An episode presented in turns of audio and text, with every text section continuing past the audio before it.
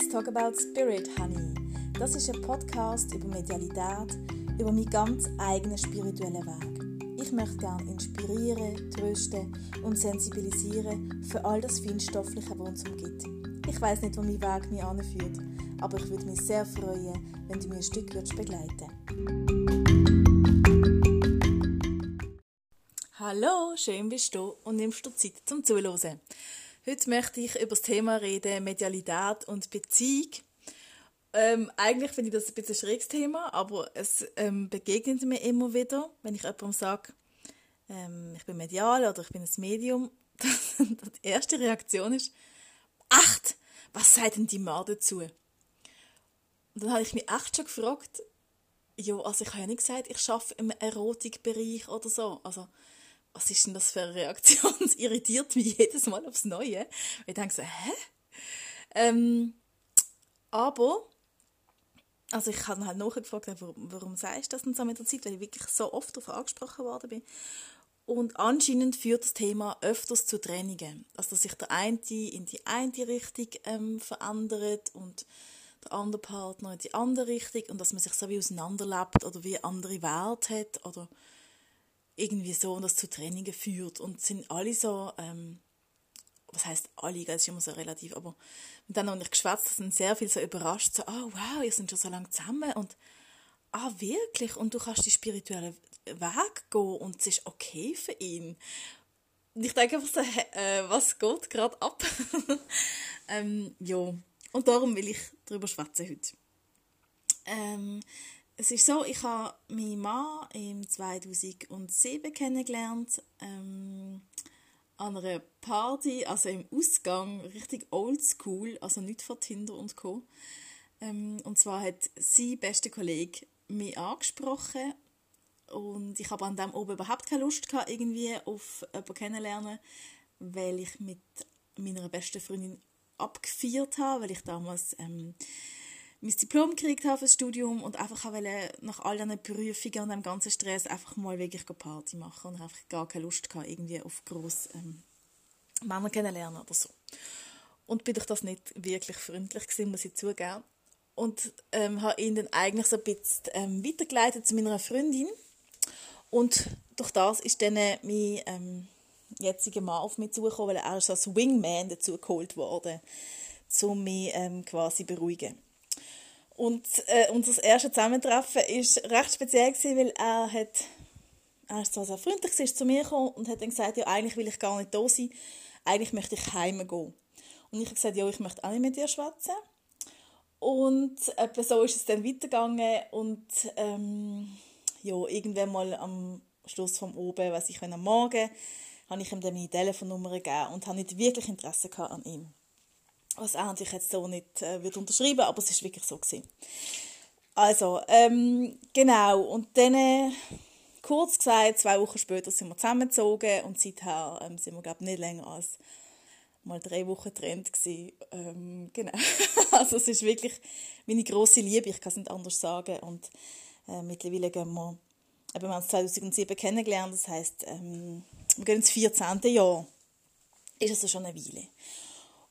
Und ähm, ich sage nicht, dass immer alles rosig ist, überhaupt nicht. Wir haben auch unsere Krisen gehabt. Ich denke, was wir halt wirklich haben, ist, dass wir uns leben lassen und ähm, uns gegenseitig unsere Persönlichkeit lernen und unsere Freiheiten lernen. Wir sind sehr, sehr unterschiedlich in vielen Sachen. Ähm, aber was Grundwert angeht oder was ähm, ja, Einstellungen angeht, das ist da schwingen wir wirklich auf der gleichen Wellenlänge. Und ich glaube, das ist etwas von der wichtigsten Sachen immer. Was sind eigentlich meine Werte im Leben? Für was stand ich ein? Für was kämpfe ich? Und die ganze Medialität ist ja einerseits schon immer da gewesen, andererseits aber so wirklich richtig ein großer Teil von meinem Leben geworden, vor, erst vor etwa zwei Jahren. Und ich weiß noch, als ich heimgekommen bin und gesagt habe, hey, ich möchte eine Ausbildung als Medium machen, ist die erste Reaktion von ihm gewesen, hey, cool, mach das. Und dann habe ich aber daheim nicht so können über die Sachen reden. Und zwar nicht, weil irgendwie, weil das irgendwie verpönt war oder so, aber irgendwie hat es einfach nicht so Raum gehabt, es hätte ihn nicht so interessiert, was ja völlig okay ist, weil ich ähm, handkehrum auch nicht so Interesse habe an irgendwelchen Bodenzusammensetzungen von Strassenbau. Ähm, von dem her ist es ja okay, dass man nicht über alles, also wir sind alles teilen und über alles reden. Es hat sich aber sehr geändert. Im, wir haben ein recht toughes Jahr gehabt, im 2019 ist das gesehen. Genau, ist schon zwei Jahre her. Ähm, da ist uns wirklich schlagartig von einer Sekunde auf die andere der Boot unter den Füßen weggezogen worden. Äh, mein Mann hat damals die Diagnose Krebs gekriegt. Und zwar hat es angefangen wirklich mit einem, ja, also mit Fieber. Man erst es sogar eine Grippe oder so. Und dann ist es aber immer schlimmer geworden mit Schmerzen, hat wirklich notfallmäßig ins Spital müssen und ist dann wirklich erst wieder sieben Wochen später heimgekommen. Ich bin daheim mit zwei kleinen Kindern. Ähm, der Große ist damals noch im, im, äh, in der ersten Klasse gewesen, genau und hat an einer kindlichen Depression gelitten, was aber andere Gründe hatte. Und ähm, meine Mami hat gleichzeitig wie mein Mann auch die Diagnose Krebs gekriegt. Und mein Papi hat damals die Diagnose Parkinson gekriegt. Also ich habe wirklich gedacht, ich drehe durch und die Kleine war wirklich ein Baby. Gewesen. Die war ja eins dort. Und ich habe, ich habe nicht mehr gewusst, wenn ich das soll aushalten soll. Und ich habe gewusst, ich bin aber die Einzige, die irgendwie jetzt muss den Kopf kühl behalten und funktionieren. Und ich habe wirklich ein unglaubliches, starkes Umfeld gehabt von meiner damaligen Chefin, die mich völlig unterstützt hat, mit dem ganzen Team, das ich geschafft habe, wo ich halt einfach Normalität erleben und völlige Unterstützung. Ähm, Freunde sind da gewesen, meine engen Freunde, Freunde von meinem Mann sind da gewesen. Einfach wirklich unglaublich die Zeit habe ich äh, in Erinnerung, was dort abgelaufen ist. Was aber noch wichtiger war, ist, ist, dass ich einerseits damals in dieser, in dieser so intensiven Phase habe ich meine Spiritualität absolut vertieft, weil ich sonst nicht über einen Tag gekommen wäre. Ich wäre, glaube sonst wirklich nur brillend rumgelegen. Ich glaube, ich hätte es nicht anders geschafft. Und so habe ich meine Morgenroutine gehabt, bin am Morgen aufgestanden, habe Energie getankt für den ganzen Tag, indem ich eben mich verbunden habe, meditiert habe, geschrieben habe, Tagebuch geschrieben habe damals. Und zu oben wirklich mir immer so vorgestellt habe, wirklich irgendein Vase immer darum beten, bitte heb mir einfach so eine Schale an, heb mir eine Schale an, wo ich alles Leid, alle Trauer, alle Angst, alles kann dort reingehen. Weil wir haben wirklich nicht gewusst, wie es ausgeht. Also der Arzt hat damals wirklich gesagt, das vergesse ich nie mehr. Er hat mich gefragt, ob, ich, ähm, ob wir eine Lebensversicherung haben, ob ich gut abgesichert bin. Wir wissen nicht, ähm, wie das endet. Wir wissen nicht, ob ihr Mann wieder heimkommt. Und ähm, nebst dem, dass ich mich logischerweise um Kinder gekümmert habe, um, um Job und Haushalt und allem, bin ich wirklich jeden oben ins Spital gegangen. Und das ist so ein bisschen unsere heilige Zeit gewesen. Die zwei, drei Stunden am Tag zu oben Sport, wo wir so intensive, tiefe Gespräche hatten, wie ich glaube, noch nie vorher. Und es ist auch jetzt traurig, dass man eigentlich erst dann über so Sachen anfangen zu schwätzen, wenn der Tod vor der Tür steht. Ähm, aber war es halt so. Gewesen. Und dort habe ich dann auch wirklich einmal diesen Jenseitskontakt machen und habe mich ausprobieren am, am Heilen, weil wir einfach alles probiert haben, alles, alles Mögliche. Und hatte dort auch extreme Unterstützung von meinem, von meinem Zirkel, der auch ganz viel Heilung geschickt hat. Und ähm, auch von meiner Lehrerin, die noch einen Heilstein mitgegeben hat, der gespeichert ist mit Energie, weil ich finde einfach so, die Kombination ist nach wie vor für mich das Beste von Schulmedizin und, und äh, andere Heilungsmethoden. Und wie durch ein Wunder, wie durch ein Wunder ähm, haben sie alles verwünscht und ähm, hat keine Chemotherapie gebraucht und die Ärzte haben wirklich gestaunt und haben gesagt, sie wüssten nicht, dass sie haben dann auch das eingeschickt, weil sie gefunden haben, sie hätten das noch nie so gesehen, dass das, was sie rausgeholt haben, hat so eine kompakte äh, Form gehabt. Ja, also irgendetwas ist dort passiert, was es auch immer ist. Und für uns hat es aber ähm, eine riesige Vertiefung in die Beziehung, weil es einfach das Tor geöffnet hat zu der geistigen Welt und, und ähm, ja, zu all diesen Themen. Und ab dem Moment haben wir wirklich über alles einfach reden Und wo es ihm wieder richtig gut gegangen ist, es ist dann schon ein paar Monate gegangen, bis er wirklich richtig auf der Beine war, hat er dann, und das war für mich echt ein Liebesbeweis, gewesen, ist er ähm, so einen Einführungskurs gemacht, also wirklich so was, was ist das überhaupt, der Jenseitskontakt, wie stellt man das her, wie, wie läuft das alles? Und ist da wirklich eine Weiterbildung gegangen, damit wir einfach zusammen das Thema haben. Und ähm, ja, also ich frage ihn natürlich, noch bevor ich den Podcast veröffentliche, ob das für ihn okay ist, aber es ist wirklich ja, ein großes Dankeschön. Einfach, ähm, ja, es erfüllt mich von unglaublicher Dankbarkeit, dass wir einander haben und dass wir uns also können annehmen wie wir sind.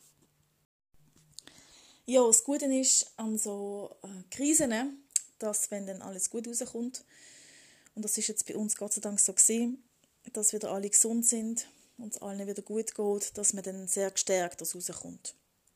Und dass das natürlich immer noch sehr emotionale Geschichte ist, wenn man zurückdenkt, aber dass man, oder ich kann zumindest mittlerweile echt in Dankbarkeit zurückschauen und merke, es hat uns bei allem Traurigen und Schlimmen ähm, noch mehr zusammengeschweißt.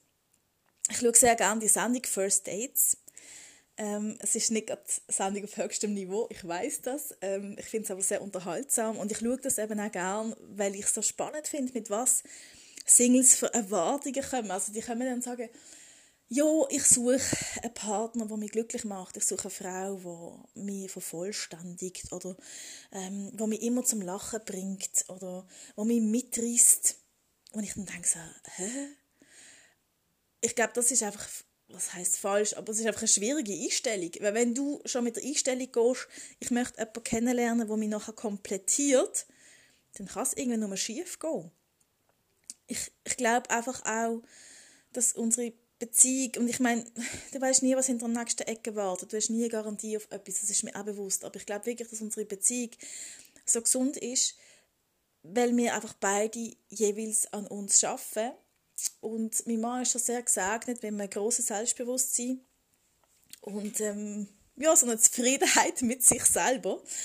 Ähm, ich bin da sehr daran am Arbeiten, aber trotz allem fühlen wir uns zusammen irgendwie noch kompletter, aber allein halt trotzdem irgendwie als Ganzes. Und ähm, man kann Hochzeit mögen oder nicht, wir haben äh, kirchlich geheiratet, das war so ein Mädchentraum von mir, wie von vielen Mädchen wahrscheinlich. Und wir haben damals wirklich so eine Ehekerze gehabt und jeweils aber auch noch so eine einzelne Kerze, also Taufkerze haben wir glaub, damals genug gehabt. Und es gibt so ein Ritual, wo man quasi ähm, jeweils Taufkerze vom, also vom Mann und von der Frau anzündet und dann mit dem Feuer die Ehekerze anzündet.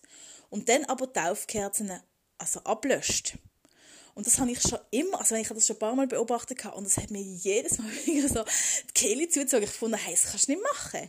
Du kannst doch nicht einfach jetzt äh, das, was vorher war, einfach wegmachen. Das ist mir so wichtig. Wir können gerne das Ritual machen, habe ich gesagt. Aber die Kerze vorher, die bleibt bestehen. Also meine Kerze brennt trotzdem weiter. Es kommt etwas dazu, aber es, ich möchte nicht so verschmelzen, dass ich kein Individuum mehr bin. Und ich glaube, eben, das ist auch das, was uns über, bisher über die vielen Jahre gerettet hat, dass man eben wirklich beide dürfen sich selber sein und sich weiterentwickeln und sich weiter entfalten. Und ich habe ja schon, ob das gesund ist oder nicht, aber ich habe den Drang in mir sehr stark, ähm, weiterzukommen, mit zu entfalten, äh, mit zu entdecken. Und ich möchte ähm, morgen nicht die gleiche sein, wie ich jetzt bin. Das heißt, wenn ich jetzt einen Partner habe, der ähm, sagt, hey, bleib so, wie du bist und andere die ja nicht und ähm, ja, und so dann würde das für mich auch nicht funktionieren. Und ich glaube, ich, ich unterstelle mal den meisten, dass man sich eben doch will verändern und dass man nicht möchte das ganze Leben lang die gleichen Interessen haben, die gleichen Sachen machen. Und wenn man dann das aber irgendwie nicht sieht, dass man das Bedürfnis hat, dass man dann irgendeinen Tag X kommt und dann einfach völlig ausbricht, ja, aus dem Ganzen, wenn man einfach das Konstrukt nicht mehr aushaltet, wenn man sich dann so eingesperrt fühlt. Und Darum möchte ich einfach so, ähm, und ich kenne doch einige, die Bez ähm, Beziehungsphobiker sind, einfach sagen, hey, es kann wirklich auch schön sein und nicht einengend, wenn man sich eben leben lässt. Wenn man ähm, nicht das Gefühl hat, man hat einen Klotz am Bein. Und ich kenne das Gefühl aber von, von ein paar früheren Beziehungen, ähm, dass man manchmal denkt, so, oh, es ist noch schwerer, es ist noch komplizierter. Und auch da denke ich einfach, ja, es ist nicht immer einfach, ja, es ist nicht immer leicht, es ist nicht immer unkompliziert, aber in der Tiefe vom Herz fühlt es sich immer richtig an. Und das muss es einfach sein. Und wenn es sich richtig anfühlt und das schwierig ist, dann schafft man das. Und wenn es aber ähm, wenn die Zweifel von vornherein schon so sind, so, oh, ich weiß gar nicht, ich glaube, ohne ihn wäre ich besser dran oder ohne sie, oder oh, sie ist mir einfach zu kompliziert und es, es macht mir alles nochmal schwieriger, dann, äh, dann passt es vielleicht einfach nicht und das ist ja auch nicht schlimm. Aber das heißt nicht, dass man grundsätzlich beziehungsunfähig ist oder dass es grundsätzlich keinen Partner gibt, der zu einem passt. Ja, das ist mir noch wichtig zu sagen. Und dann ist es unterm Strich auch egal, ob man sich dann entscheidet, von einem Tag auf einen anderen Medium zu werden oder Opernsängerin oder die Welt am Runden oder was man auch immer möchte machen. Ähm, wenn man jemanden hat, der einem im Kern und im Wesen liebt, dann, äh, dann kann man ja einfach das zeigen, wo man wirklich ist. Und ich kann schon verstehen, dass es vielleicht nochmal ein Tick herausfordernder ist, ähm, mit jemandem viel Zeit zu verbringen oder zusammen zu sein, wo, wo mediale Fähigkeiten hat, weil das einem vielleicht auch Angst machen kann oder weil ich vielleicht auch Sachen wahrnehme, die er nicht wahrnimmt oder wo, ja, wo vielleicht einfach ein bisschen strange sind, aber ähm, nochmal zurückzukommen auf das First Date, das finde ich auch immer recht witzig, weil mein grosses Lebensthema ist ja so ein bisschen, oh, ich bin so anders und ich möchte eigentlich so ähnlich sein wie alle anderen und so weiter. Und das ist eigentlich jeder, was sich wirklich interessant macht, so, ah, ich bin so verrückt und immer mir kann man Pferde stehlen und alle sagen immer, ich bin ähm, einfach nur crazy und dann kommt so, hä, wieso nimmst du das als Werbeslogan? Sag doch einfach, hey, ich bin ganz normal. das war so mein Werbeslogan, dass ich immer so muss betonen, wie normal ich bin. Das finde ich eigentlich noch ähm, recht witzig an dieser Geschichte. Jo, so viel zum Thema ähm, einfach sich leben lassen, sich lieb haben und den eigenen Weg gehen. Unter anderem natürlich in seinem Weg unterstützen, auch wenn's, wenn man selber nicht immer den Sinn drin sieht. Jo, in diesem Sinn wünsche ich einen ganz schönen Tag, eine gute Zeit und los doch gleich wieder mal rein. Es würde mich freuen. Tschüss!